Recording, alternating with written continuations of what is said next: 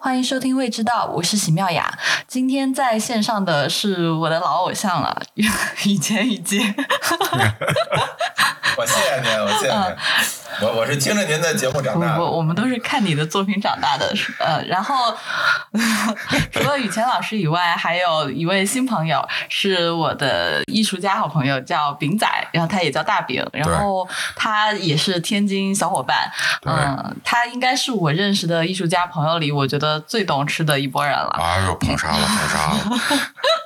对，然后今天两个天津人在线上跟我一起来做这期节目，可能大家也就能想到这期的主题是什么了，就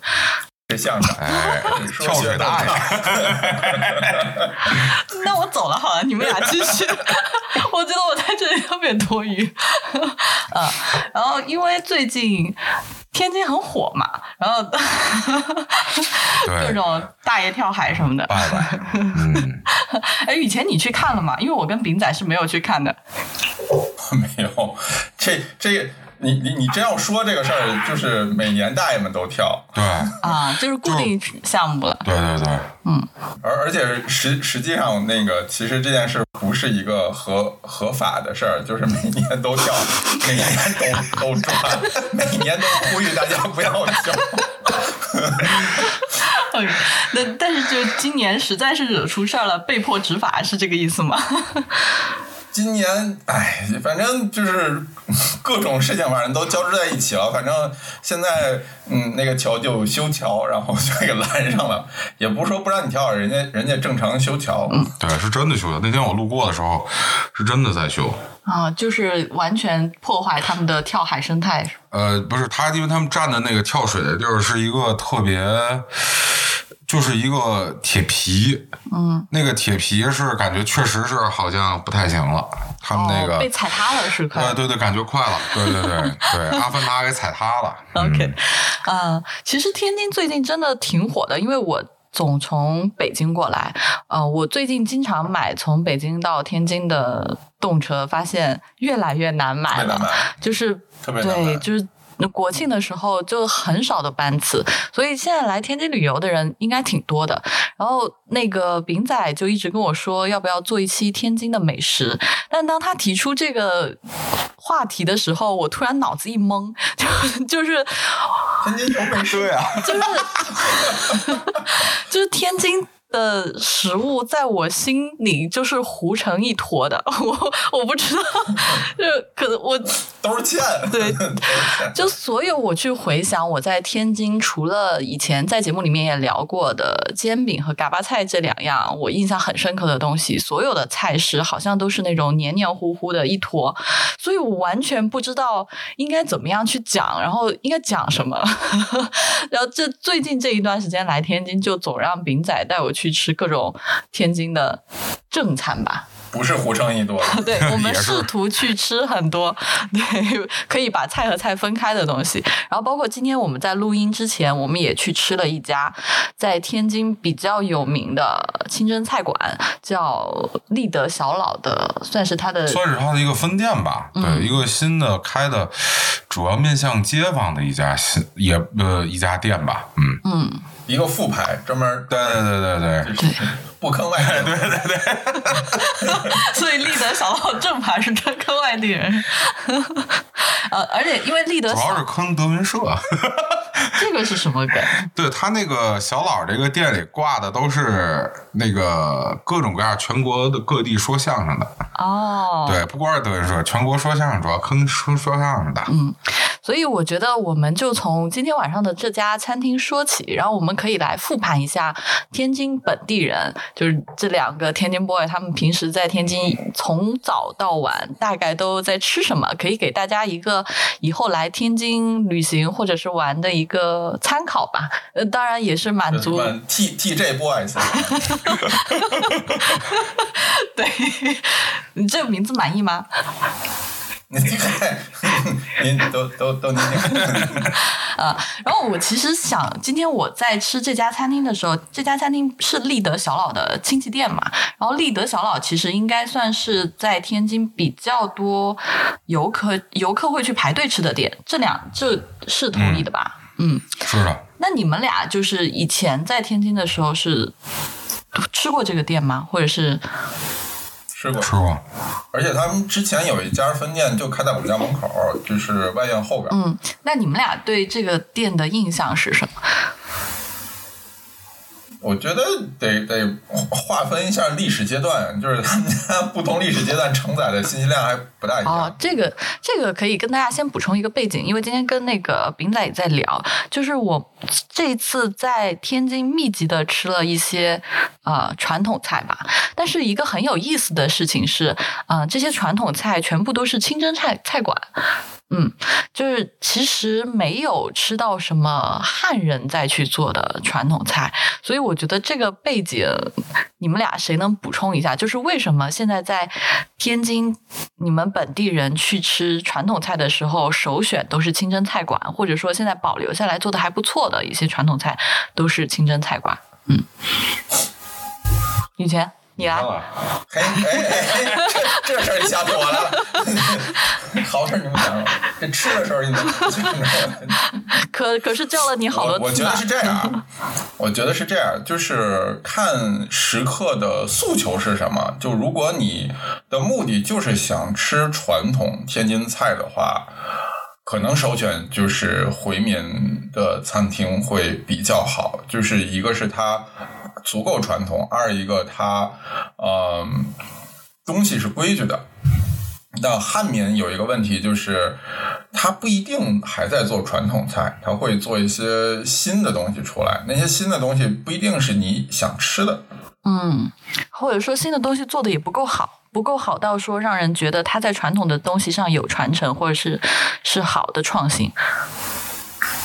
对，你看，像新的天津比较，你也不能说是好吧，你只能说是贵的餐厅。比如说前几年，呃，去的魏鼎轩，那个是一个正经汉民的餐厅，但那个就是贵餐厅，就是我们传统意义上讲的贵餐厅，在在那个就是大大中华 文化餐饮文化崛起之前的那个那几年，魏鼎轩就已经。很贵了，我记得大概一二年不对，呃，零九年、一零年的时候，魏鼎轩人均差不多就在三四百了。那在那个时候，那个时候很很显他们家，就是因为就是东西很贵，然后会做一些老的其他地方不怎么做的菜啊。那个时候还是有不少人去的，但现在你看，呃，去的人已经不多了，就是他有点赶不上，就是贵又不够贵。然后传统又不够传统，然后手艺，嗯，据说好手艺的人都都被挖走了，然后现在店里的人的手艺怎么样？其实不知道。那很多人就不想试这个错，就我不想花这么多钱来来试这个错。所以，如果你就是本地人也好，游客人也好，或者是你带外地的朋友来吃饭，你想让他感受一下天津比较传统的那个那个所谓天津本地特色味道的的的情况下，可能首选还是回民菜更保险。但但你要说本地人平时日常吃，那其实不挑，就有楼底下是哪家就吃哪家。这个是就是你们俩给我一个很有意思的信息，就是天津人其实平时不大出门吃饭，或者说不太下馆子，所以这个酒楼菜或者是馆子的菜，其实本地人都不太去。就是那这个食客基本上就是说，基本上都是从游客堆起来的吗？天津人下馆子感觉。通常都得因为有点什么事儿，就很少会说我日常，因为 因为就是最近几年，其实天津有一些网上的段子，我我我估计可能喜欢刷冲浪的人可能能听说过，就是说天津公司不加班儿，就六点都得回家，因为要回家吃饭。就说这个人一旦加了班儿，家长会去公司闹，说我们家孩子怎么还不回家？所以天津人的传统是回家吃饭。他不是出去吃饭，就是如果呃，比如说现有一波年轻人，平时下了班喜欢出去吃饭，这件事情会被家里人念。嗯，所以其实天津的馆子，它从食客的这一端的角度来看，就是它没有一个呃很稳定、很庞大且频繁会去餐厅反复的去吃，或者是对餐厅有不断提出新的要求求的这么庞大的一群食客，对吧？其实市场就不太一样，跟其他的大城市。是吧？林仔你怎么？我觉得有一定因素，对，就是天津本身这个主要都是在家吃，不太是外食。嗯，哎，雨前，你刚才说了一个什么大中华料理崛起的崛起以后的划分，这个是怎么划分啊？我觉得，哎，这 这个得追着你问啊。这这个，这这是完完全是我个人的一个一个一个话吧，就是没没有是任何人聊过这事儿，呃，肯定不准，就是我个人的感官，就是呃，我觉得很明显的是。嗯，怎么说？就是那个《西荣记》拿了米三的那一年开始之后的中国区的餐饮，就跟之前可以，我我个人感觉就就不一样。你觉得是各个地方的地方性餐饮都开始走上了一种精致化的路线？是的，是的。但是，但你觉得这件事情对于天津的饮食生态是没有任何影响的，是吗？我觉得任何事情可能对天津 这个这个区域都不会造成什么影影响。就天津那个区域，前些日子我我听是哪个电台是是看理想，他们好像找东东锵，他们录了一期天津，就他们提到一个概念，就是天津是一个特别与世隔绝的区域，就是这个区域。对于外界信息就是进不来，也出不去，嗯，就是外边的东西进不来，里边东西也也很难往外出，然后就是外界的所有的事情都影响不了这个区域的的自己的那套系系统。我非常同意，因为你想你讲的事情就是讲到，我们再讲回到今天晚上我们吃的晚饭，就其实天津菜我吃了这么多家，给我的感觉就是。即使我们刚才在讲说，现在可能在天津要吃到好一点的传统的菜，要去清真馆子，但是这些清真馆子提供的稍微标准一点或者品质高一点的这些传统菜，给我的感觉都是它跟这个时代没有任何关系。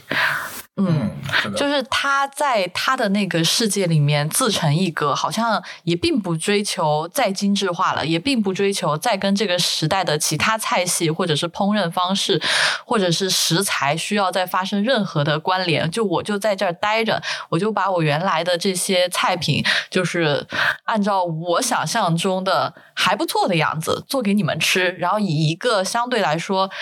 价格不算太贵，可能会比你在家里面吃饭稍微多花一些钱，但是它可能贵不到哪里去，就百分之三十到五十，我不知道这个价格应应该是这样的，就它肯定没有到翻倍那种贵法，嗯，一定是呃性价比很高的，然后让你换一个场景可以去过生日也好，婚丧嫁娶也好，就是。这样的东西，所以在天津的饭馆吃饭，常常让我有一种时空错乱感。在天津吃的这几家餐馆里面，其实我觉得不用一家一家的来讲他们，因为其实他们的菜是。大多都非常的接近，就是食客如果来天津吃，你们在呃这些菜馆里面可能看到的菜单有百分之六十到七十的重合度。我觉得我们先从一个可能外地人没太吃过的菜讲起好了，也是我自己印象比较深的菜，就是那个红烧牛窝骨。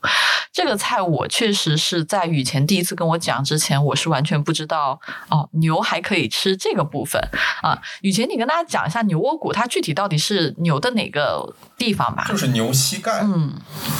嗯，牛的膝盖骨，然后那一圈儿啊，没有什么肉，基本上都是筋和胶原蛋白，嗯。然后天津的做法就基本上是红烧，嗯，红焖，对吧？呃，然后他会把那个就是筋的那一块炖得非常的软糯，就是有一点大家像吃那种半筋半肉的感觉啊、之前我去菜馆吃那个红烧牛窝骨的时候的感觉是，就基本上都是切好的上来嘛。今天我们去那个小姥姥亲店叫大火火，然后那家它是就是当着你的面在切的，然后因为我之前没有体验过这个仪式感，我就问饼仔说是不是都是这样的？对，以前小老儿也是在你面前切，嗯，我印象里，现在之所以不切了，感觉是因为太多了，忙不过来了。对，主要是为了给你呈现出来，这是一整块儿的肉在你面前切开。对，就这个菜，我觉得在大火火和就是另外一家餐厅玉泉吃到的都不错。就就是玉泉是没有切的，大火火是在你面前切的。呃，牛窝牛窝骨的这个东西，就是它上来那个牛肉的香气是非常的强烈的，嗯，呃，而且就是它的酱汁其实。我不知道那个里面就是那个红酱汁里面有没有一点点类似于像番茄膏或者是什么？我觉得好，嗯，没有是吗没有，没有，没有，就是没有。他如果做了的话，他会跟你说，就是番茄，就是你比如说你要去玉泉吃他那个扒肉条，他会在那个那个盘儿上给你放几片番茄。呃，但但正统来说，红焖里边是没有番茄的，红焖的那个红完全是糖色炒出来的。啊，明白了。嗯，它窝骨的那个一直其实不算筋吧，就是但质感嗯那种胶质又很像牛筋，吃起来是绵糯黏滑的，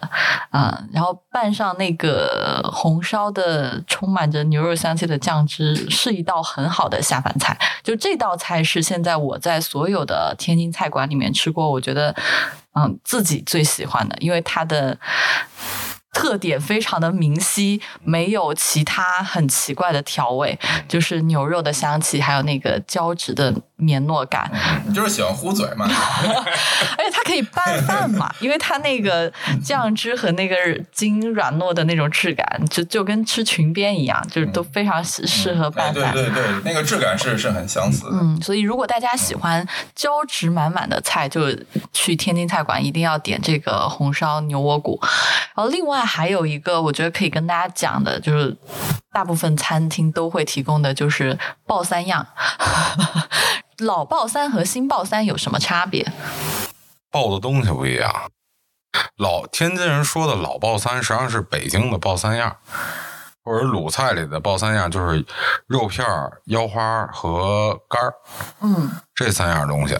然后新的三样，天津所谓的，因为天津后来有了一个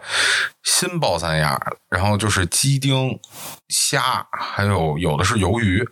这三样东西，所以就相对应的就把之前的这个爆三样就变成老爆三，然后这个是一个新爆三，对形式。就刚才饼仔不是说，就是爆三样的，在北京就是叫，哎叫什么来着？天津叫哦，天天津叫老爆三，北京叫爆三样。然后其实天津菜基本上就是两个流派吧，或者两个两两根支线的影响。就一条支线是京鲁菜，就是北京和山东菜的影响啊。然后另外一条线就是清真菜，就是回回民菜的影响。所以其实我们刚才在讲的这个老爆三啊，它应该就算京鲁菜这个影响的一系吧。它其实不是两个，对，它其实不是两个分支，就是你往上倒都是鲁菜，啊，是鲁 菜先做的，最终都是山山东魂是吧？嗯对，然后是从鲁菜里边，天津单独分出来了一支叫回，就天津回民的。的的的那么一套东西，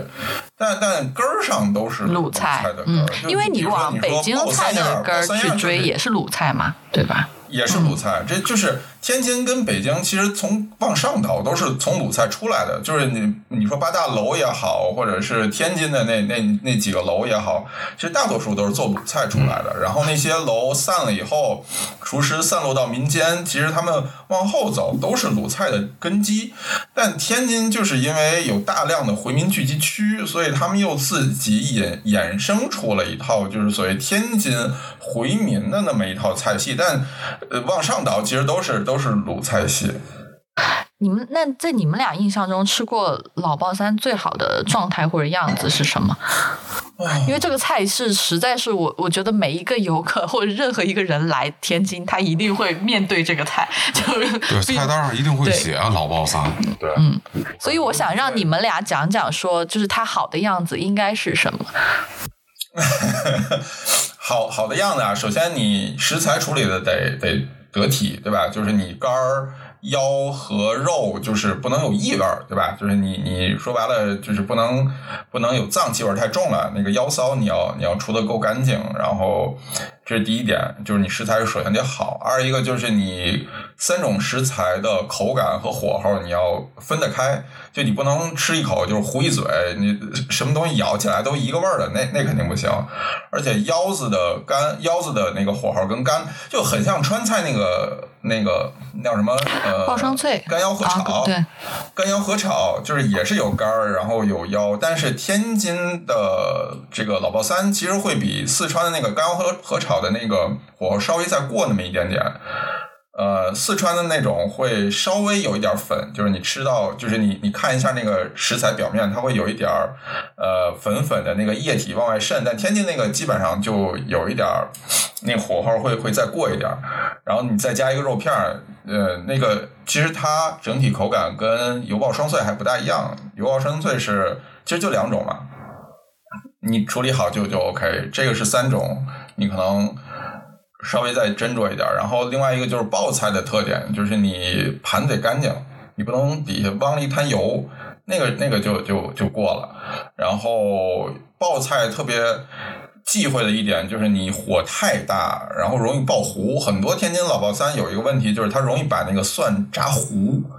就你上面看是黑乎乎的一粒儿一粒儿的，你吃起来苦。对，那 那个就就有点过分了。所以我我理解就就是这样。首先你食材好，然后火候分得清，然后爆菜有一个爆菜的样子，你就我觉得就可以了。嗯，因为其实。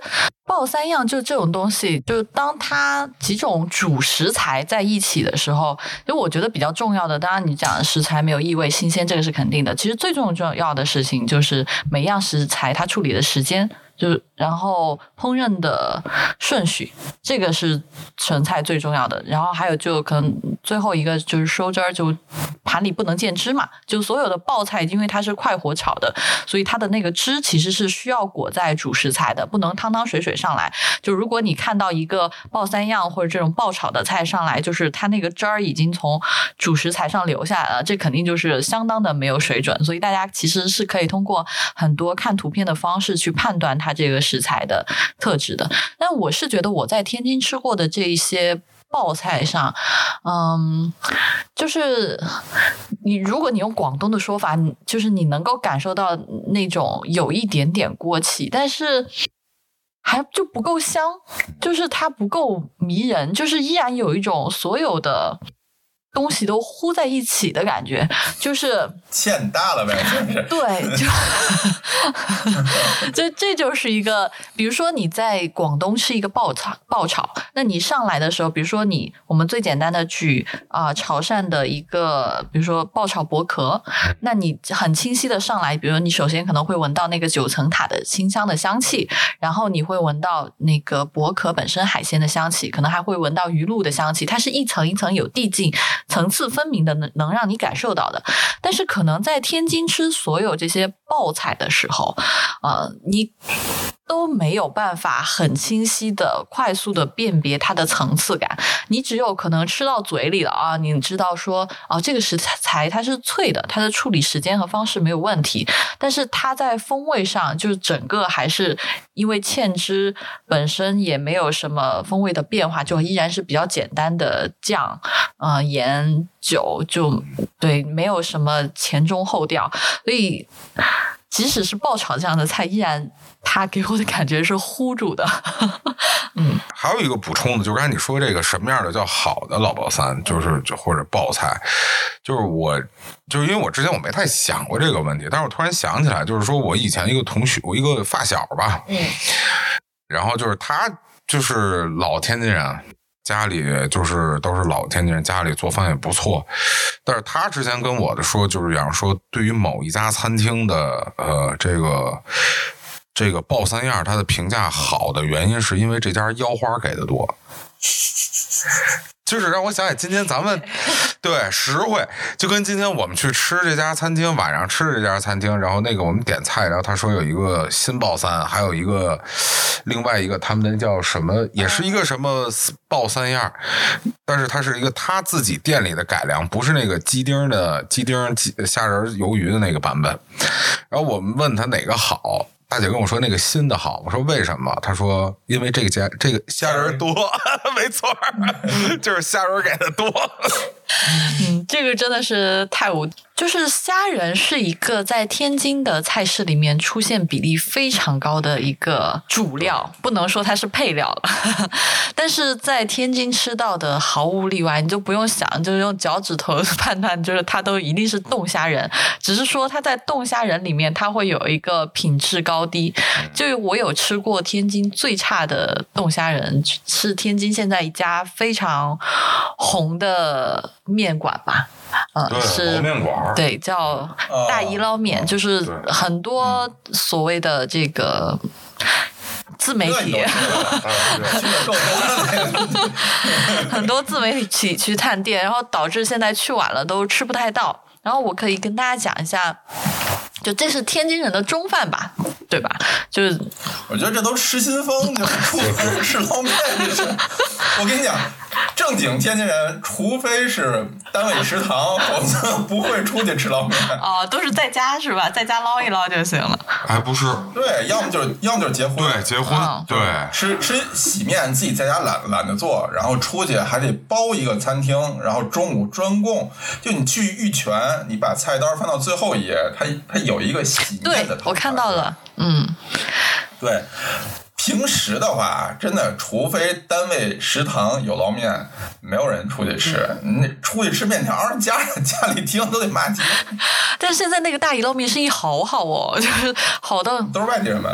也不是，我觉得也有本地人吃，就是可能因为但是大家现在工作节奏可能比以前快了。有主要是公司现在没有食堂了，不能蹭饭。主要是公司没食堂了。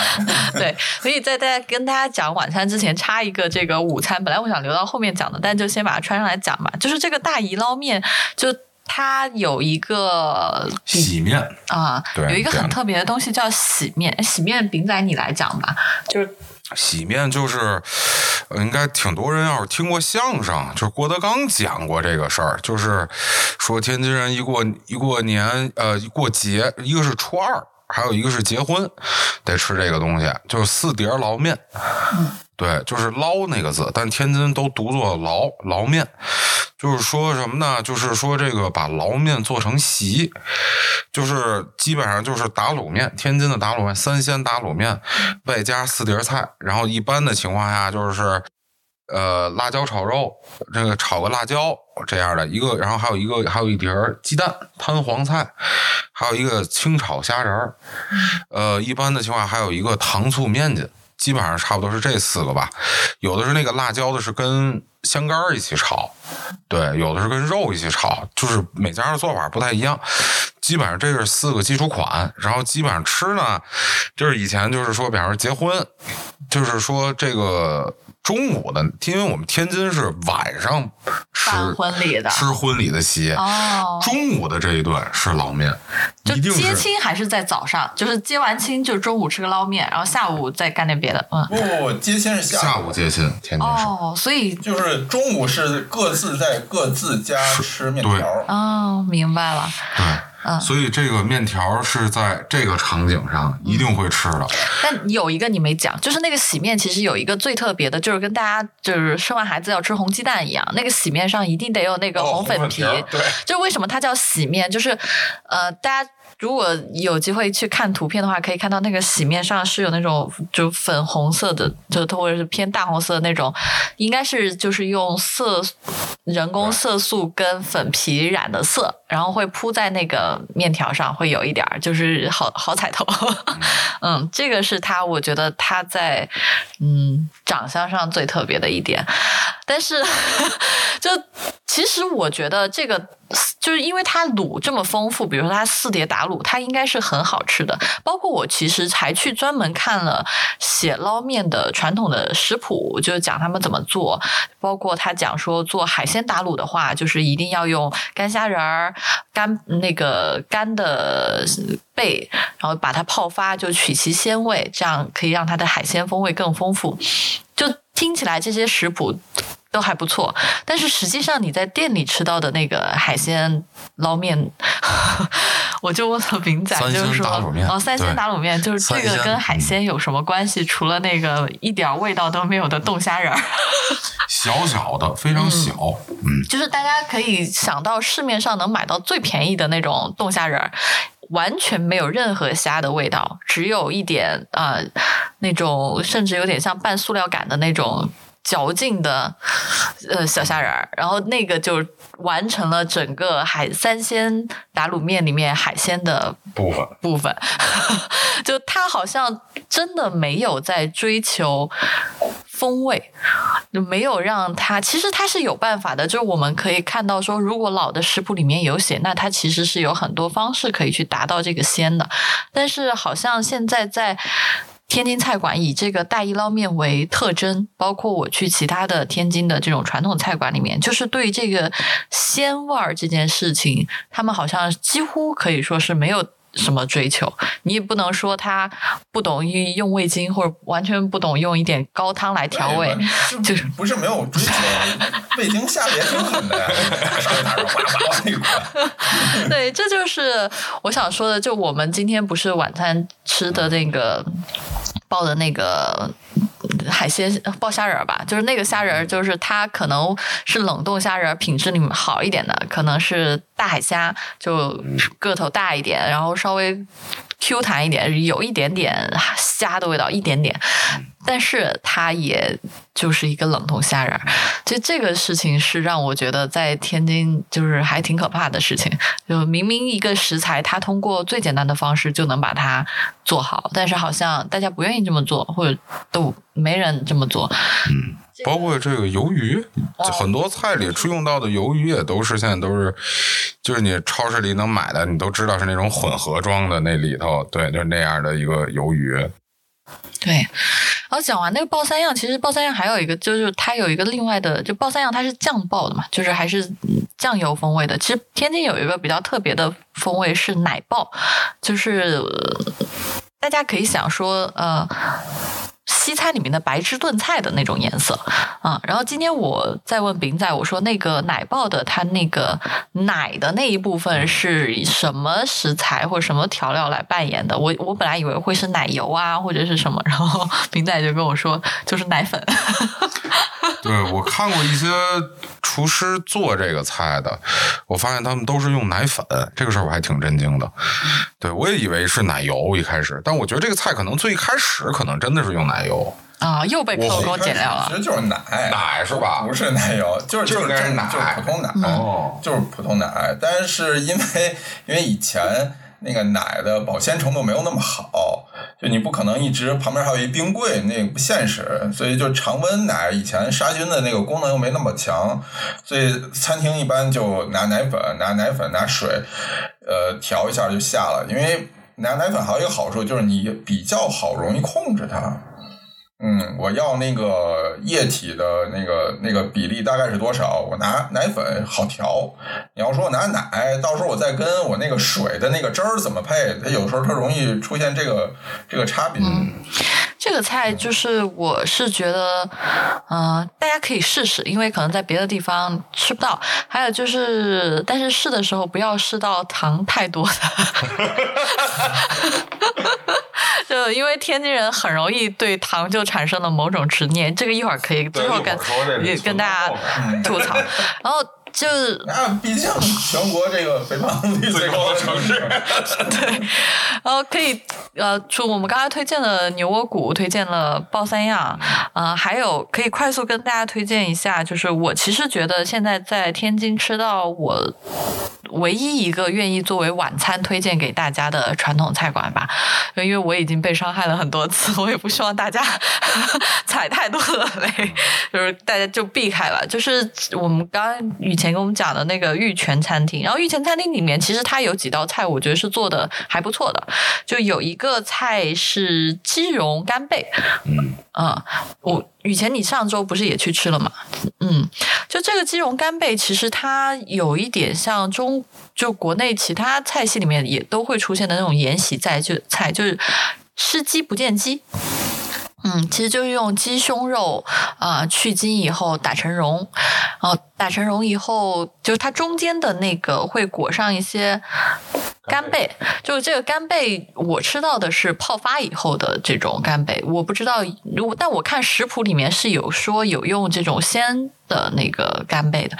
呃，而且不是鲜干贝，就是有用鲜的那个贝柱肉的，嗯，但是吃到的这一款是鲜的干贝，但是鲜干贝、呃、什么鲜干贝干的，干的干贝。对，泡发的干，贝它本身就有一种发酵的香气，所以这个东西我觉得是好的，而且它做法很简单，其实就是把鸡肉打成蓉，把干贝切撕成丝吧，包在里面。团成一个椭圆的小球，然后上锅蒸，蒸的蒸出来的程度就非常的嫩滑，然后最后再淋一个油高汤或者是呃高汤酒还有葱姜汁儿调出来的一个玻璃芡，就非常的透明洁白，是一道很好吃的传统菜，所以我强烈推荐大家可以去试试这个。就如果大家有吃过芙蓉鸡片啊，啊、或者是其实它跟鸡豆花也是一个类型的，对，就是都是这种类型。而且你可以在天津以很便宜的价格吃到品质还不错的鸡茸干贝，所以这个菜是我强烈推荐大家可以去试试的。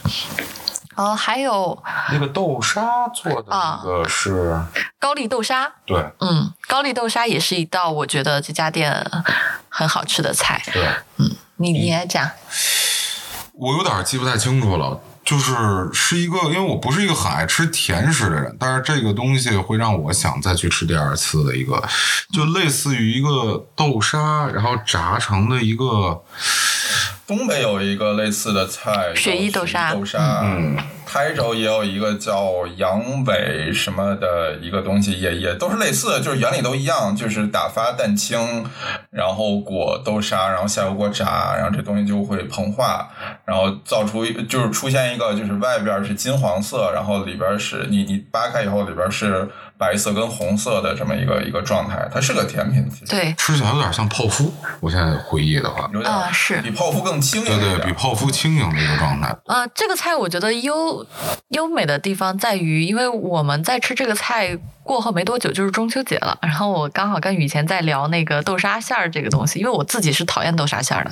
然后这家店的雪衣豆沙的或者说高丽豆沙里面的馅儿就是他们自己做的，做的非常的清雅。就是它不甜，然后豆沙也磨得很细，然后豆沙馅里面的油落的也不多，所以它吃起来就是那个红豆本身的清香味儿，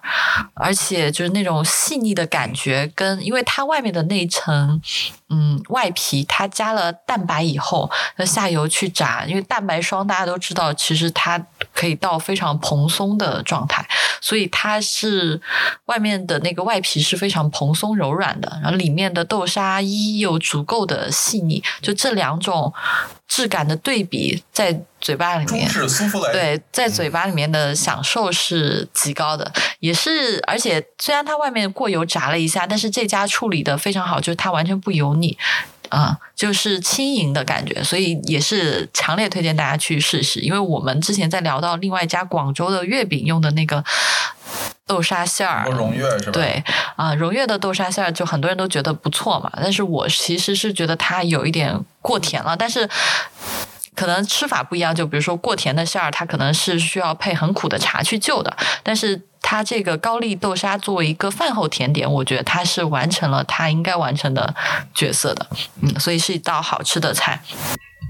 嗯，就是你你吃你吃回民做的豆沙，你会觉得它那个豆沙有鲜味儿，是的你刚才说。和和红豆的那个那个香气，很大一定程度上是因为呃回民炒豆沙不用大油，所以，所以我就说它油落的很克制，就是因为中式出油会落的比较多，它会用用素油来炒，所以它就不会有那个糊嘴和腻口的感觉。嗯，嗯，这个是我喜欢的。然后还有一个就是天津这边吃是就是肉烧麦，嗯，哦，这个其实呃，我之前在另外一个节目里面也跟一个广东厨师讲，就是北方的烧麦是只有肉的，没有糯米的，嗯，所以在天津的这种回民餐馆里面，都推荐大家去吃一下它的羊肉或者牛肉烧麦，嗯、就是品质真的不错，而且都是现包现蒸，对，啊，不是现包吧？里边不会给你加米这种奇怪的东西。我第一次知道烧麦里边有一半是糯米，我都疯了，这糊弄人。对，其他的菜其实呃，就天津是个很神奇的地方，就天津它是一个港口嘛，它虽然靠海，但是它真的没有好好跟海鲜相处，就它别那么说，我们有虾酱，有什么？虾酱，哦有虾 OK，酱还有虾油 是吧？嗯，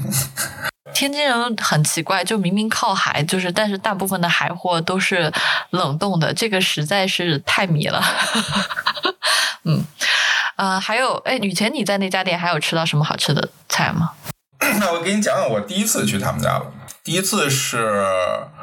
应该就是疫情的那个时候，那个时候我才知道那家店，但是那家店当时已经开了有些年头了。我第一次知道他们家店，然后是因为据说他们家趴菜做的特别好，就是因为呃，就是老老爷子的那个师承关系，所以他们家还是天津少有几家还能做大翻勺的店。你怎么去定义趴菜？就是这个趴是一种嗯，什么样的烹饪方式？这是一个传统鲁菜的技巧之一，嗯就是你你怎么讲？因为我们今天还去翻了，书，就是我我给你念书上的、呃、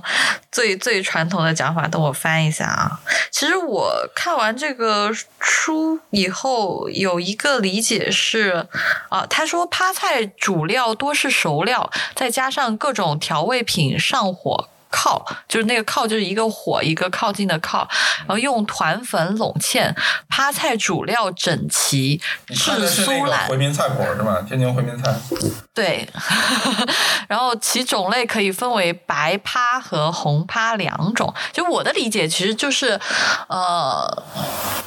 它有一个很重要的要素是，这个菜它，比如说它去煨之前是什么样子，它最后最后端上桌桌还得是那么整齐，它不能翻就是动，不好的能趴菜，好的趴菜是离不开大翻勺这件事情的，嗯。所以以前，比如说天津比较有名的什么罗汉斋，就是那个所有的菜都跟扇叶儿一样，都给你排成一个一个一个跟那种花花团一样的那个造型。它怎么入锅，它怎最后怎么出出到那个盘子上。所以当时、呃我听说的就是他们家趴菜做的特别好，然后我就看了一下他们的那个菜单，然后特别牛逼。他们家当时在菜单上写趴鱼翅，就是那那是一个人均七十块钱的店，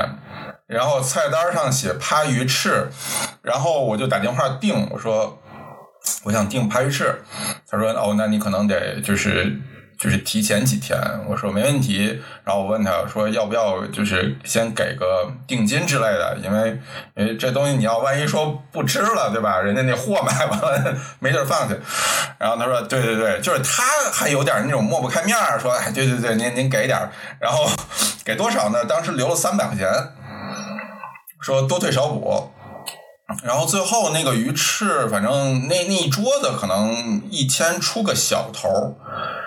那是我印象中我第一次吃天津的扒鱼翅，因为这这道菜以前我经常听我爷爷给我讲说，嗯扒鱼翅扒鱼翅扒鱼翅，我从来没吃过。你在其他地方你吃鱼翅，一般都是以粤菜的那种鱼翅为主，汤羹。或者是跟其他菜和在一起，或者是炒的都有。但是天津鲁菜扒鱼翅，那是我第一次吃，我印象里还蛮好的。它那个鱼翅不是什么好的翅，就是那种像像菊花一样那种叫什啊，么？散开的，嗯，我知道。对对对，就是就是那种一团一团的。然后它，但是它整个泡发的过程，我觉得是不错的。就是那个鱼翅的，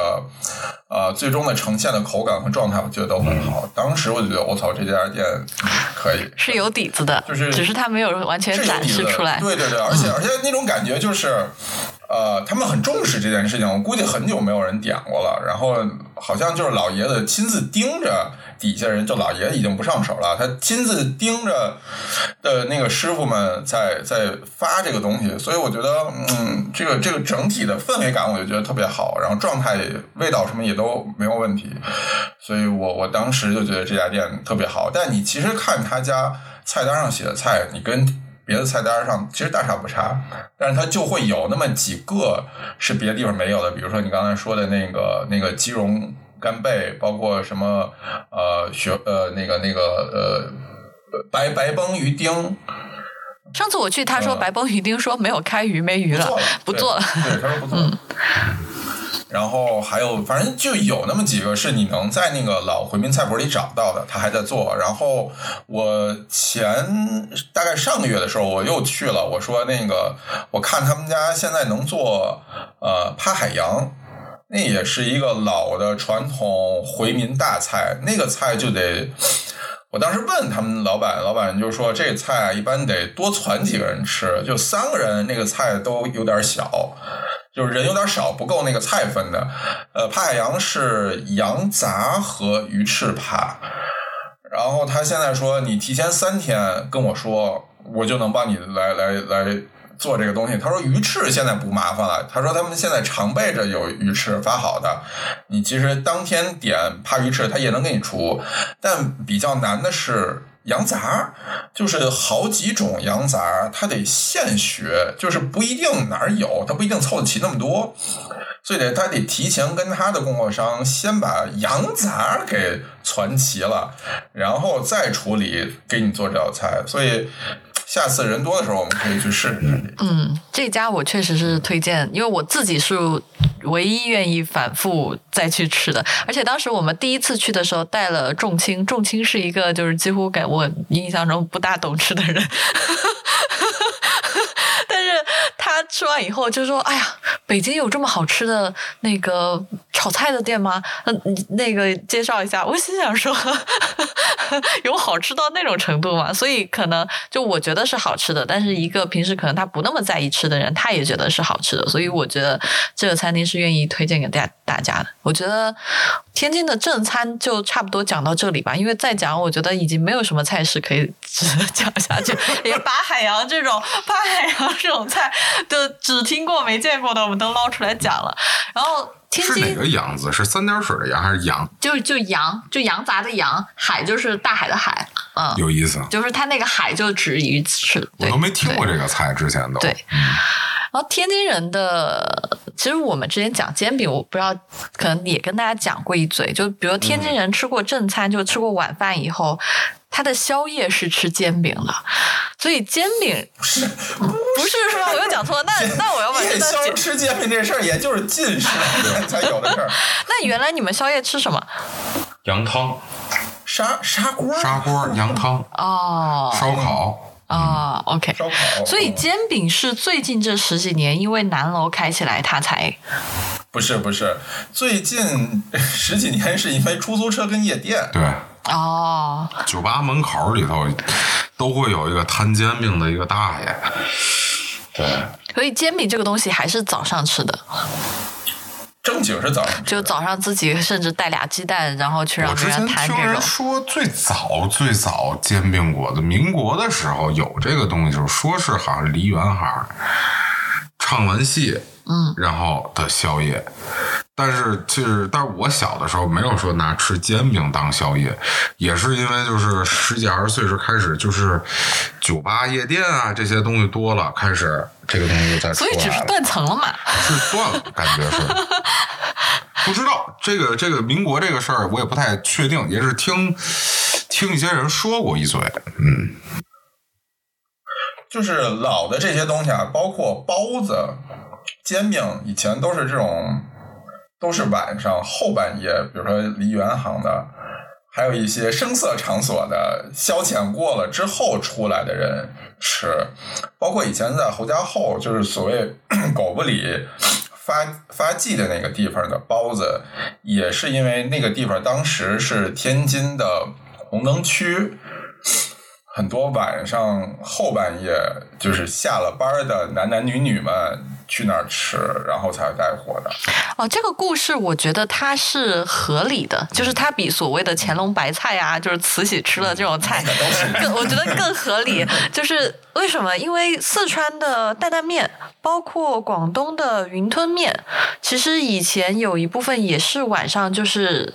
大家打完牌，或者是就是这种声色场所消遣完，就在路边有人挑个担子卖担担面嘛，就是是这样的传统。所以我觉得这个你一定要相信声色场所周围一定有好吃的，这个你在日本，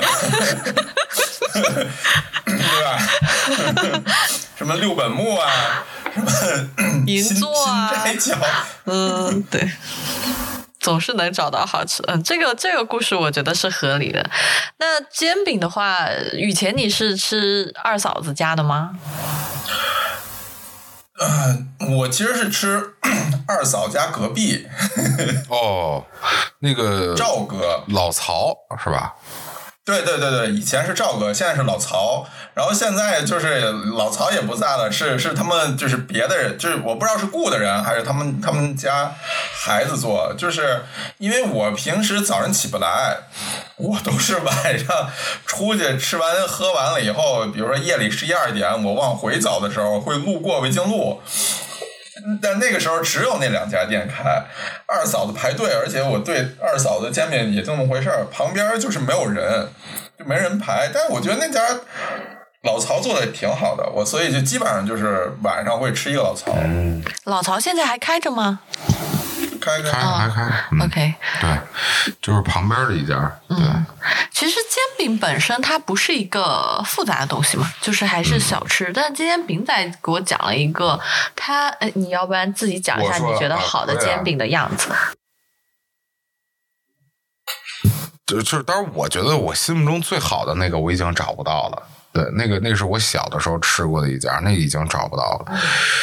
就是我先说这个，目前就是天津比较火的这个两家，一个是南楼，一个是二嫂子。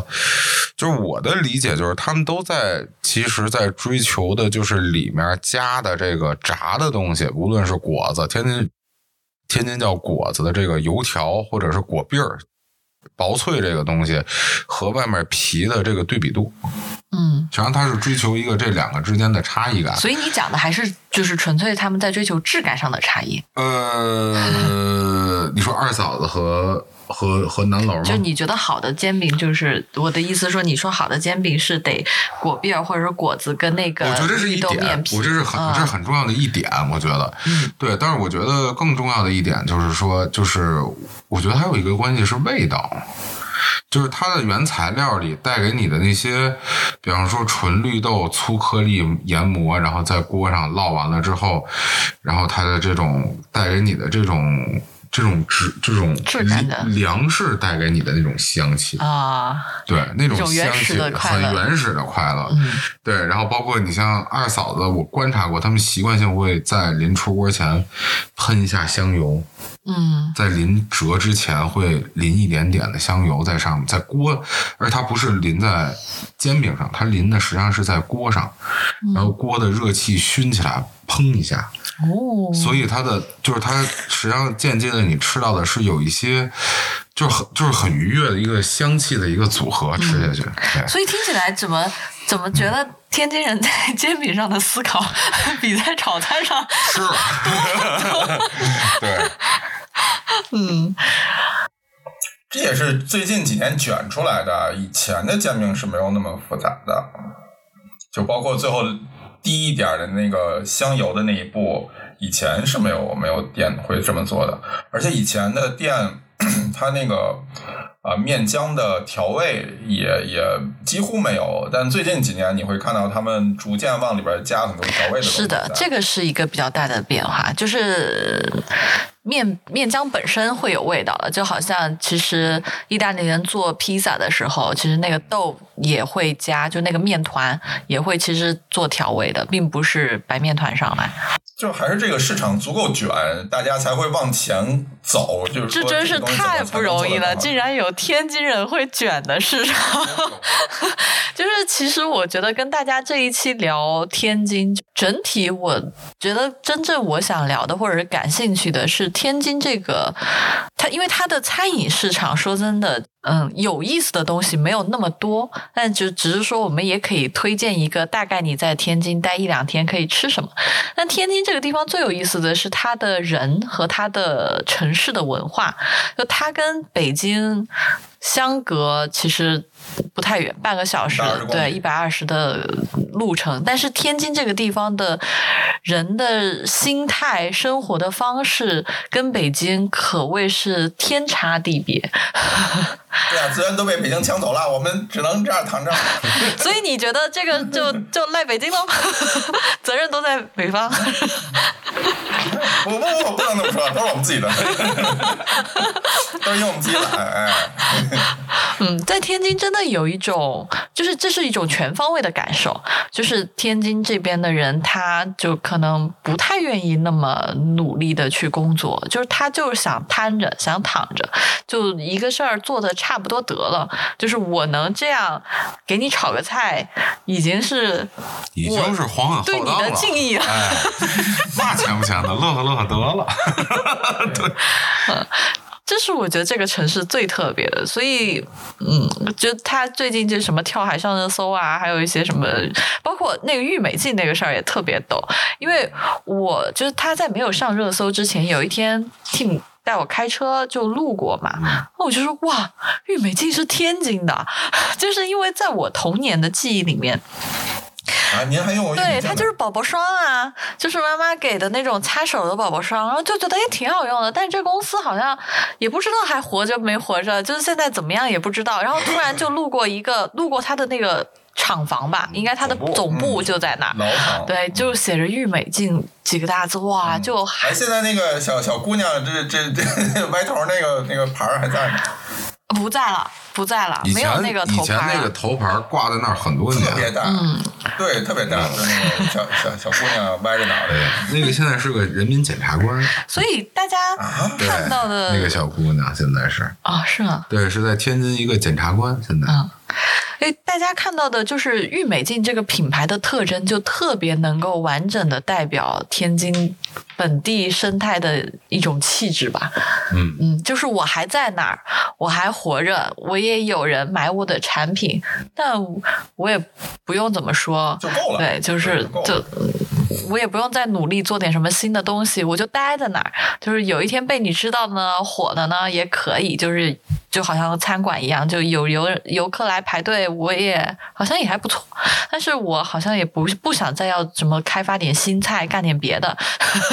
就就就这样。包括我们那天去吃了一个涮肉，就是那个涮肉，我觉得肉也还不错，但是就是那个涮肉，它就会告诉我们说，我九点就要关门，就不管你们吃完什么，就是肉没卖没卖完我也不管，就是我一定要关门，这是我今天的 target，就是我一定要下班，就不管你，就我觉得这也挺厉害的，嗯。而且，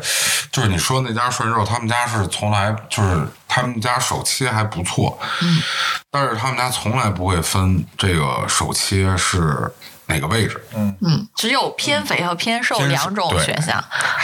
哪家？新联城啊？呃，老六，哦，嗯哦对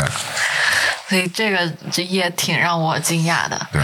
但其实你说这个，就让我想起海，你刚才说玉米净的时候，我也想起来，就是还有海河海河牛奶也是，海河牛奶对，也是就是这两年莫名其妙突然间火了。对，然后就是好像也是抖音吧，他们带货好像是一下火了。对，嗯，也是一个特别以前只有本地的人可能喝过这个东西，都知道这个东西，但是就是可能你看我们就是突然间发现，我意识到它火是因为我江西的朋友，然后来天津找我玩儿来，问我说住哪儿，我说我住的离海河不远，他说他说是那个海河牛奶的海河吧，嗯，然后我记得去年好像大桥道也火了一下，就是因为核酸冰棍发。现他们对对对，说他们的那个进口的原材料里边检测了核酸，然后大家发现原来是真的用了进口的材料。所以我觉得天津真的是大家挺值得来看看的，因为它的城市景观又不太一样，就是它城市景观，因为它很有很多殖民原来殖民留下的建筑，然后五大道什么的，然后海河本身也还挺，其实海河是漂亮的，我不得不说海河是漂亮的，因为它的城市景就是观。来个低配的上海对，它又跟北方的城市不太一样，然后它的人又是这样的独特的气质，同时他们讲话又很搞笑，就这这俩天津狗王一样 然后他的吃的，但是又又给人一种很奇怪的停滞的感觉，这真的是还挺特别的。然后讲完煎饼，我觉得可以讲一下天津的包子，因为我觉得大家应该心中都有一个疑问，就是狗不理包子在你俩心中到底是什么样的一个地位？我先说好啊，因为我小的时候，首先是这样，我小的时候，我们家，呃，我小时候爱生病，我老我们家老人就觉得这个小朋友爱生病就是鱼生火，肉生痰，白菜豆腐保平安，所以吃包子这件事儿，就是所以就又生火又生痰。哎，就是吃包子这事儿，永远不可能给你一个纯肉丸的包子，就是然后永远是那白菜啊，剁个白菜帮子进去，剁俩白菜帮子进去，和点肉馅儿，行了，你就吃这个就行。然后你小的时候，就是小的时候，就是就是我我印象里，我可能比较深的是，我小的时候，就是有一年那个那个那个南市食品街开了之后，然后我妈骑着自行车带我去那儿吃，然后我觉得挺好吃的。我印象里小时候吃的狗不理包子，当然我觉得有可能有记忆滤镜的一个原因，是因为我之在家里吃的包子都有白菜的，就好不容易吃纯猪肉馅儿的了，我 我很开心。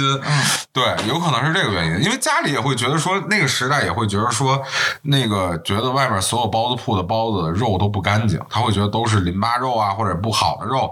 对他就会觉得啊，你至少狗不理。然后我记得挺清楚，当时去那个狗不理买包子是你在前台换一个票，买票。对，对对对。拿票去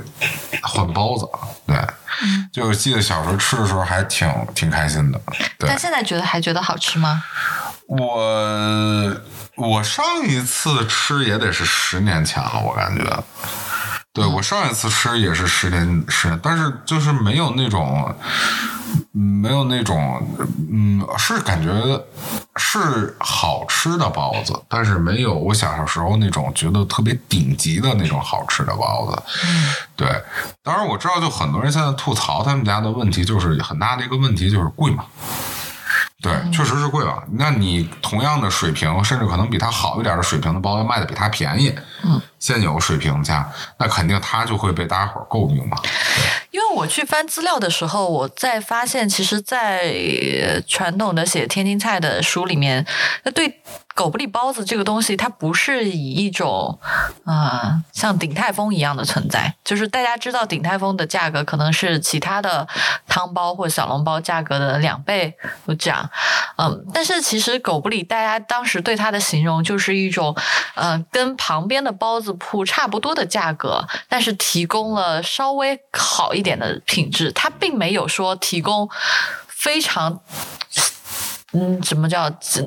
中文应该怎么样？非常重大差别，就或者说品质上有什么特别大的区别，能够让你感知到？它只是说，它猪肉也稍微会用的更精细一点，更好一点，不会那么肥啊。然后调味啊，可能也更做的更精致一点儿，然后皮发的可能更好一些，就各个维度稍微好一点，组成了一个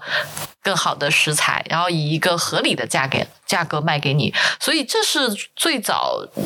狗不理包子的好的状态，但是如果他现在以一个很贵的价格，就是单卖给游客，然后让你去说这个包子有特别好吃，我确实觉得他没有，也不值得。这是我自己现在的理解。对，而且就是我小的时候的时候，那个时候包子在，就我几岁的时候，当时的狗不理是有猪肉和三鲜这两种只有。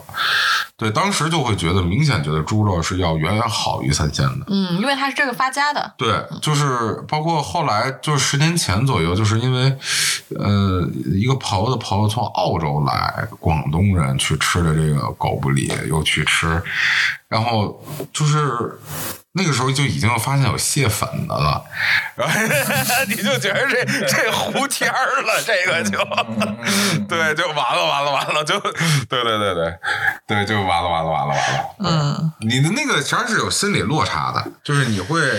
但是我觉得这件事情我是这么看的啊，就是我其实觉得吧，嗯，如果是真的在一个食物上，它有那种精进的心，或者说跟这个时代发生关系，它出现更多选择没有问题。但是你要在你的价格上确实很用心的提供，你觉得？匹配的价值，那我觉得天津人好像在做这件事情上，除了在嗯煎饼上能够体现到一丝丝用心之外，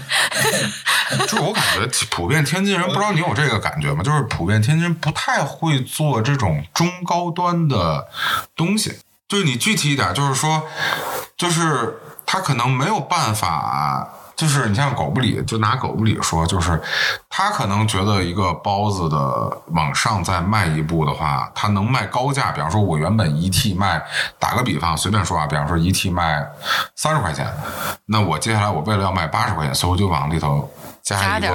加点龙虾，嗯。或者就像就比方说，我加个人参呢，我是不是就能卖到，嗯，卖到一百块钱？然后，但是它这个东西，它不会太去考虑说它的本身的这个东西和这个东西的调味怎么能让它真的是值，就是它只是用一个食材层面上的一个拼在一起的一个东西，是一个堆砌状态，就是味道上它不太管，感觉经常会有这种感觉。我我我一直觉得啊，就是如果一个。地方的菜系或者菜品里边出现了，比如说像海胆、鱼子酱、松露，然后松茸呃这种东西，我觉得这个地区的餐饮可能就就就坏了，就就出了问题。但你发现，在天津没有。就是尤其是传传统馆里边，你见不到这种东西，根本就看不懂、看不见这种东西。他们在还在追求，就是二十二三十年前的那些人追求的东西，比如说虾大，咬子多，我这个虾给的大，对我这个肉给的多，我那个上面翘的那个素菜给的少，质朴啊！他们还在追求这个东西。对，你看煎饼果子这么火的东西。闹出天儿就想出一个加辽参的卖七十五，这已经是拍着脑门想能想出他觉得天花板的东西了。就我得加点什么东西能把这价格卖上去？加辽参，对吧？你说说，按现在的路数，我抛，对啊，我抛点松露，这一百二了，是吧？但但是天津包子真的是唯二会呃卷的一个东西，就是。刚才就我们说煎饼包子，其实是少有天津市场会会卷的一个一个东西。就是，呃，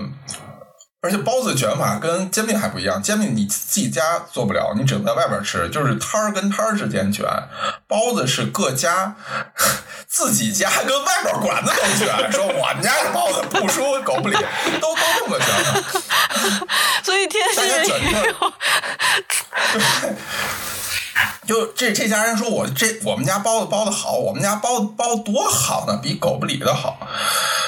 这这就是你你能在这里边找到，就是大家心目中天花板还是狗不理，就是说，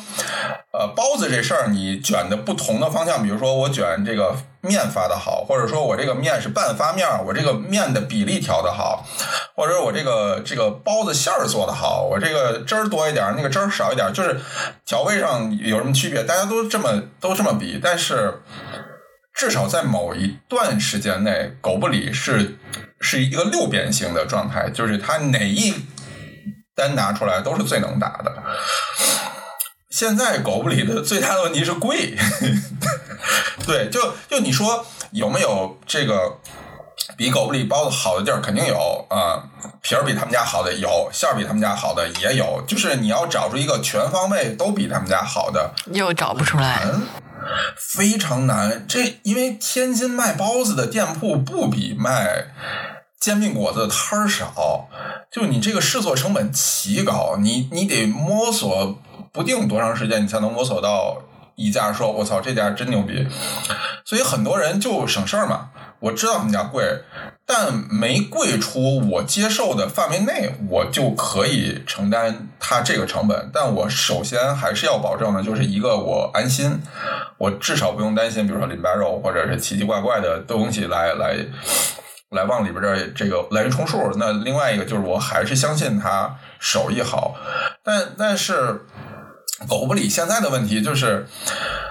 啊、它其实包的那个包子手艺已经不像以前那么规矩了。以前还讲究每个包子大小一致，你现在去他那个店里大小都不一样，你数吧，这个十二个褶，那二十个褶，这这十个褶，就是它包已经没有那么规矩了，但是味道还是没有问题的。我我最近几年其实去的特别多，我基本上每一个月可能要吃一次。我爸啊、我我吃狗就直到我发现了同一城，同一城是我能在天津找到可以不输给呃狗不理的一家店，但价格就是正常包子的价格，但那个质量极好。你你你们下次可以去试试看。那你们你吃包子是做正餐吃吗？就是中饭或者是晚饭，就是对啊，对啊，对啊就不是做做早点是吗？对，这个就是天，就是天津人跟南方人的最大的区别，就是我爱人是宁波人，他他对于包子的概念就是一到两个，然后就开始想说其他的菜呢，没有其他菜，两屉包子。这有一盘咸菜，然后还有一棒面粥，这就是今天的晚饭了，没有其他的菜。他完全不能接受这件事情，就是包子只能当点心，但我们就是拿包子当正餐，就一顿炫两三屉是一个很正常的事儿。嗯，对我老婆是潮州人嘛，所以她也是不行，他就说怎么能请人吃包子呢？正餐午饭吃包子，他觉得是一个很寒酸的事情，嗯，就日子过得过不下去了，他会有这种，就是潮州人，因为他们都是吃早餐，早上吃包子，啊，对就几个就够了。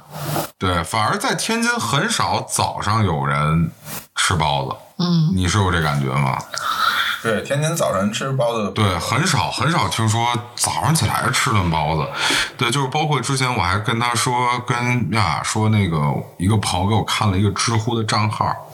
写天津的这个包子，说什么每天早上看见了天津的烟火气，然后那个街道里蒸包子的什么，然后我说这绝对没来过，我说这扯，我说这个不可能，这个，对我说这绝对不可能。有可能蒸的是我老豆腐吃。但天津津就是除了狗不理包子之外，我觉得今天跟那个饼仔一起去吃的，就有一个那个石头门槛的那个包子，那个素包子真的是好吃的，嗯就是但是可惜有香菜，是的，就是你不能接受。但是石头门槛有一个，就它那个素包子吧，呃，有好几种馅儿。对对对就天津人最爱吃的那个豆芽菜儿、豆芽菜的那个馅儿的叫天津素，啊、天津素的那个调味就。大家可能有点难以想象，我觉得可能对南方人特别难以想象，就是那个素馅儿里面会加麻酱，然后整个调味方式和风格就有一点煎饼果子的那个酱的那个调味的风格。呃，那个那个味道很像卷圈儿，都是天津素馅儿嘛。对，这里头我给大家讲一下，这里头有什么啊？豆芽儿、绿豆芽儿，呃，还有这个呃粉皮儿，就是咱们刚才说的那个红色的，就是像像像这个这个凉皮儿一样的东西啊、有香菜，有豆腐干儿，有木耳，有蘑菇，然后有呃。呃，还有什么？还有黄花菜，好像是一般还会有。对，还有就反正几样这种香干儿啊，这些东西，就是几个纯素的东西，然后然后里头用芝麻酱，啊、还有酱豆腐去调味儿。对，这个是一般天津人什么时候吃呢？比较多的场景呢，吃这个馅儿其实是过年。对，年中天津是这么素呢？天津的过年年三十儿、初一的下锅的那个饺子必须是素饺子，吃到的第一口一定是素馅儿的，就是那顿是一定要素的，就是说这个人活活得清清白白、素素净净。哦，对，取一个好彩头，就是天津的这一顿饺子是素的，但其实也说明一个问题，就是其实天津，你想以前冬天是买不到别的蔬菜的，嗯，所以它用的干发菜比较多。对，用的干发菜还有能发起来的豆芽，都是在冬天能获取到的蔬菜类的东西。对，嗯，然后这个它这个我觉得豆芽菜大家可以试一下，因为它的调味方式和组合在一起真是挺特别的。而且就是天津的狗不理包子，它是半发面嘛，但素包子都是发面的，就是它那个皮儿会更软一点，大一些也。对，还挺好吃的。然后我自己今天还吃了一个茴香的，吃了一个野菜的，我觉得都不错。就是但茴香的野菜就没有到没有加那个腐乳和麻酱。对于我这个南方人来说，就觉得一切和谐了很多，终于吃到了蔬菜 应该有的本味的样子。啊，石头门槛儿真的是食品界少有能吃的，对对对对。真的是还挺好吃的，就是也是我愿意而且他们家素菜做的也正经不错。我是我愿意复购的点，就在天津，你知道要去复购这件事情得受到多少伤害呀，才能下这个判断？呃，就我觉得讲差不多，我们讲的正餐、煎饼和包子，我觉得最后可以再跟大家讲一下，就是为什么在天津复购是如此之难的一件事情，就是我们去吃了那个华竹食府，就我们真正在天津，我觉得我真正在天津受到强巨大的伤害。就我先跟大家讲说，那天我们三个人一起吃去吃华竹食府，然后华竹食府是一个开在五大道附近吧，五大道里面直接在五大道里面。面的一个小洋楼里面，长得也挺漂亮的，就不是那种很粗糙的，就是小店，然后也挺精致的。然后它里面有几个菜。看起来也很有意思，比如说它会有怪味鸡丝这种菜，嗯，啊，还会啊、有呃，我们那天还吃了什么？一个呃花生糊哦，一个花生一，个甜品花生糊，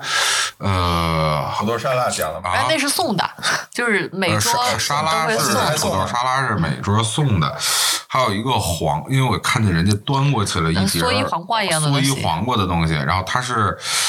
花刀切的非常好，然后我就要了一份儿，还有还有熏鱼，嗯，是对，还有熏鱼。他们家是不是还有一个什么鸭卷儿也是？啊鸭卷儿没点，没点那天没有点鸭卷儿。但基本上把他的就是招牌招牌都点了一遍点了一遍但我想说，那天就是吃到一半我就不行了，就是我我就是明显觉得我要昏厥了。就是这个原因是为什么？就是它每一道菜都甜到让你觉得你你就是直接在抱着糖罐子吃，就是我们是甜到这个东西，我后来就想说，那我们点个酸辣汤吧，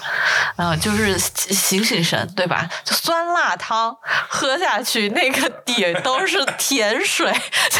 然后没有酸的味道，是是不是那天后厨出了什么事故了？真的非常的可怕不。应该是就这样。是就是甜到是那种吃到嘴里麻的，就是我第一次体验到，就是说这个麻辣之前知道麻辣会遮盖住食材不新鲜的味道，现在知道糖也能起到这个作用，就特别崩溃，整个人。甜到忧伤，而且真的是甜到我们就到处去找咖啡。对，但就是我觉得吐槽它甜是一个点，就是还想讲的是，就是天津人其实。在做菜的时候放糖是有一点不克制的，就为什么我刚才讲说那个奶爆，就是这个菜，有些餐厅也会做的非常的甜，但是即使是这样，他们本地人并不觉得吃自己吃的甜，这是一个最可怕的事情。就是他觉得，他觉得那个甜度只是用来调味儿或提鲜，但是那个甜度，就是我觉得拿去跟无锡比，绝对是不输的。而且天津人不会觉得自己，就是天津人会认自己吃的咸，但天津人从来不会认自己口甜。对，就是而这个事儿是我可能后来我上海菜那那本帮菜这些东西吃的多了之后，才意识到其实天津差不多，那个有经常有时候会吃到的那个甜度是差不多的。对，就是尤其你像天津，我说就是尤其像和平区。吃的经常会吃到甜的东西，比方吃烧烤，所谓的津味儿烧烤，就是非常就甜，酱，非常甜。其实后来想一想，然后包括，但是当然说像和这个虹桥这一片，然后这边的吃的，可能大家伙就会觉得说普遍偏咸，但它其实咸的背后里也是有糖的。嗯，对，就是整体都是有糖在出现在这里面。对，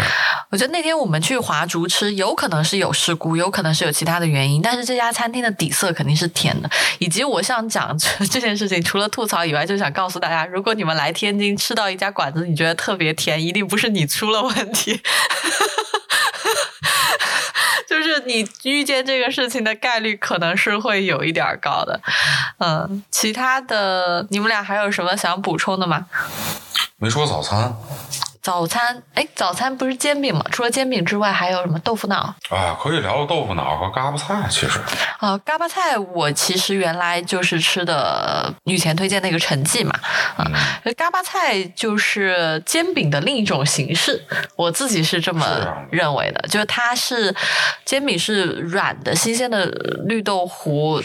就是烫的面饼嘛，嗯。然后煎就是嘎巴菜其实是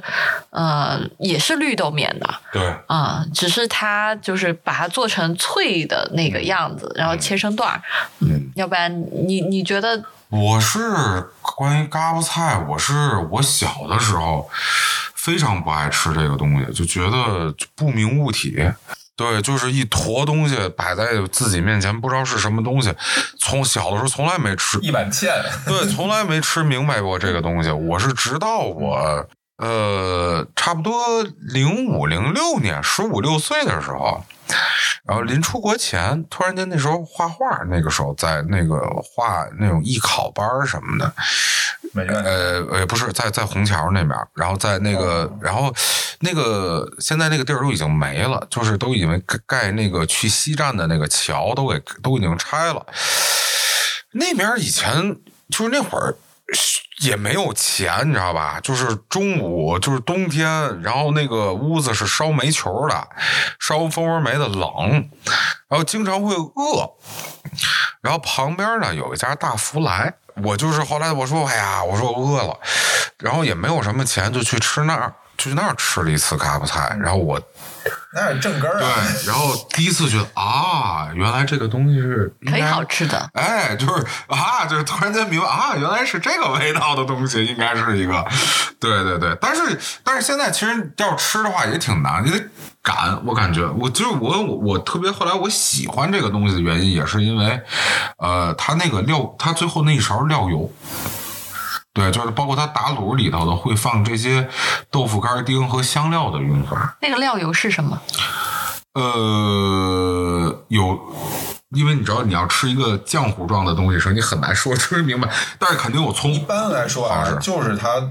它炸的那个呃葱姜油，就是它做这个东西的底要先炸一锅葱油出来，那里边就有什么大料啊、葱姜啊，然后香菜对根儿，我记得些乱七八糟的香料。它是会用香菜根的，所以我想说你是不是不吃 我 OK，我？OK 是吗？嗯，嗯所以香菜根不是香菜是吧？香菜根是香菜另外一部分存在。是的，人呐，真是可怕。就是这么的专业，就是只针对香菜本。就绿色那节不行，对不对？对根儿我 OK，你花我也能吃，就香菜中间。对，嘎巴菜大家可以去试一下，而且它那个，呃，我其实是觉得它有努力的用一些香料的组合，然后那个出来的那个卤是有一点那种就是卤肉的那种香气的，但是是非素。常有鲁菜灵魂的那么一锅东西，对。，但是它又是素的，所以这种呃碰撞还挺有趣的，大家可以去感受一下嗯还有就就是找一个正经回民老啊，大福来就不错就对对，然后还有就是。早上起来还会吃，就刚才说的卷圈儿嘛，这个其实没有什么太大的，就是一个豆皮儿或者是面皮儿裹的炸了一个形似大春卷儿，但是两头儿大巨大春卷对，超大的 jumbo size 的春卷儿，然后两头儿用面糊封住，封住是为了什么？就是它不是包住的，它就是它太大了，两边堵堵不上，它是拿面糊蘸一下，两边蘸一下，那就炸是吗？炸，哦拿到油锅里炸，然后拿一张烙饼，卷一卷饼吃。这是大饼卷一切的最初级的阶段，就是最早年间就是大饼要么卷果子，要么就是但它最后的皮是脆的，是吗？因为它炸过。脆的脆的的。啊，那里面卷就是 whatever，就是你都可以选，是不是？不是里边就是你吃的就是素金金素馅儿，就是豆芽菜的那个素馅哦儿炸进去。哦，对，这样我觉得，我觉得天津其实跟很多地方最大区别的是豆浆，就我们叫那个酱的哎对老老那个那家 gelato 不还有一个就是如一食府，如天一副食。对对对，呃如一副食，它就是有一个嗯天津铁锅豆浆的那么一个口味，就是这个东西。真的，我在全国各地的豆浆都没喝到过。就天津豆浆，因为它以前是那种大铁锅，然后大铝铝铁铝锅煮铝这个东西，它导热系数特别高，所以它特别容易那个底儿就糊了。所以天津你在早点吃的豆浆，总有一股糊锅底的味儿，就是，但是它不是那种臭发臭的那种糊锅底的味儿，它是有一点儿美拉德，其实我觉得这个还挺好的，我自己还有点喜欢。对，对对，就是你想啊，因为只有正经拿黄豆打出来的豆浆才有这种效果，嗯，要不然它不会粘蛋白，质就不会含量非沉到下面。对它蛋白质含量非常高，然后上面还会给你结那层膜，就是豆皮儿。就是你你你盛一碗，你晾一会儿，一会儿是上面它那那层膜就起来了。只有那种豆浆，它底下才会有那个糊的焦香出来，那个味道特别香，而且特别有记忆点。就你喝过一次，那个东西就就刻在你脑子里了，你永远也忘不掉那个味道。我们昨天甚至去买豆腐的时候，那个豆腐也有那个糊味儿，对，都是一锅出来。同样的豆子，这个这个还真的是挺特别。但是我觉得就是这种糊味儿吧，就有一种那种老炮的那种感觉，因为就是、嗯就我刚才突然想到，其实为什么日本人喝咖啡就喜欢喝深红，其实可能世界是共通二陈豆，深烘豆浆。哎呦喂！有一些趣味是共通的，对吧？嗯嗯，包括其实就是说，你说这个熬豆浆，这个我其实现在反而在天津，可能就是起的也不够早，主要还是可能还是我就是赶不上，或者现在厨房的那个布局不看不太见那个熬浆子、熬豆浆的这个场景了。就是我上一次看见这个场景，反而是在美国洛杉矶哦有一家中餐厅叫哦，我知道你说洛杉矶有一家天津饭馆，对？有一家叫金海的一个餐厅，就在现在就特别有名的叫丁胖子广场的斜对面。有一年我莫名其妙的，就是非常早去了那家餐厅，我看见老板还没开业，但是老板在后面在支了一个大铁锅在熬豆浆。对，而且包括他们家其实特别有名的是豆腐脑。就是现在，你让我说天津现在我能找到的一些店吃的豆腐脑都不如那家好，反而是不如洛杉矶的那一家，那家特别那家太我舅正了。舅，你也知道我舅舅住 Vegas，就是每个月要开车去一趟。哦，是吗？LA，然后就去他们家买烧鸡，买那个糖果子。对对对，糖果子炸的也是相当有水平。对，他那个豆腐脑是就是天津的那种，嗯小的时候你吃到那种豆腐脑，就那个豆腐脑是正好那个时候就特别流行，就是甜豆腐脑、甜豆花还有咸豆腐脑之争，所以我带过一两个南方的朋友，广东的呀，包括还有韩国，还有白人，就是美国白人，就是有时候去吃那吃早点，就是给他们吃这豆腐脑，没有人说不好吃的。就是那家是啊、我问过老板，就因为这事儿，我就特别好奇，问了老板，老板说他好像以前是西北角国营的早点铺学徒出身，啊，专门学的这个手艺。还是有。对，反正是南开的南，要么就是南开区哪个地方的一个国营早点铺，专门学打打做豆腐脑这出身。那家店特别有。对，确实是好吃。所以这个事情又回到我们之前不是讲的，就是海外的华人世界里面总会保留一些，就是你可能在国内已经不太能见得到的记忆，嗯，技巧，就真的形成了一个像孤岛一样的存在。嗯，这个事情还真是挺有意思的。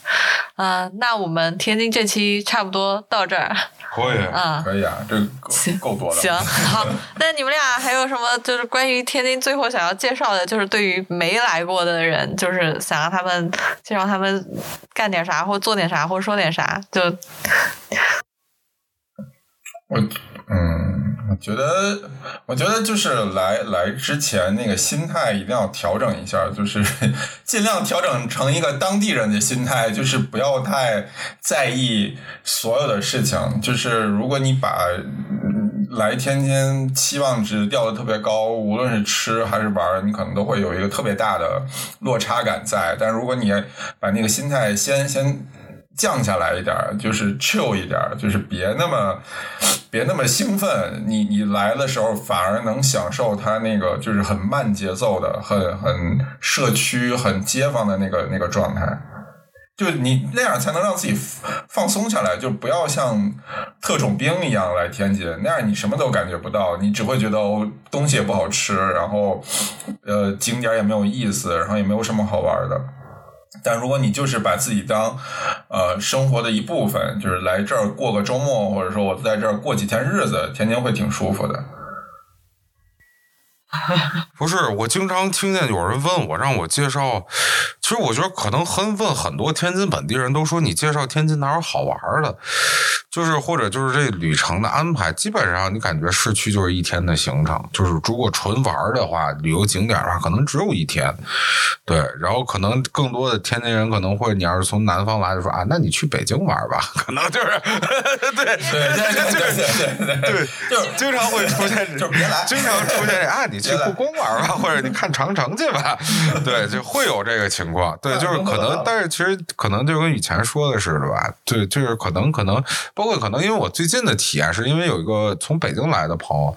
他们就是十一来了，来天津躺了三天。有我们有一个很好玩的说法，就是天津人不是他就是。在自己的世界里面待着就挺挺愿意的嘛，然后也不愿意出去，也就不愿意让别的文化进来。但是天津人的尽头就是北京，这个真的是特别逗，因为你会发现，确实天津人挺爱往北京跑的，就是所以这两个地方通勤也很方便。还有就是，我觉得来天津玩一个比较有意思的点，就是在天津你确实是可以以一种人间观察的心态跟这个城市相处，然后稍微 relax 一点、chill 一点，你可能会觉得更有意思，就不用那么赶，因为这个城市它的文化特质就是慢悠悠的，然后才可能才你才能体会出它的有意思的地方在哪儿和它的趣味在哪儿。那我们这期就先到这儿，谢谢大家的收听，也谢谢雨前和饼仔来我们的节目。嗯，那我们就先跟大家说再见啦，拜拜，拜拜，拜拜。拜拜。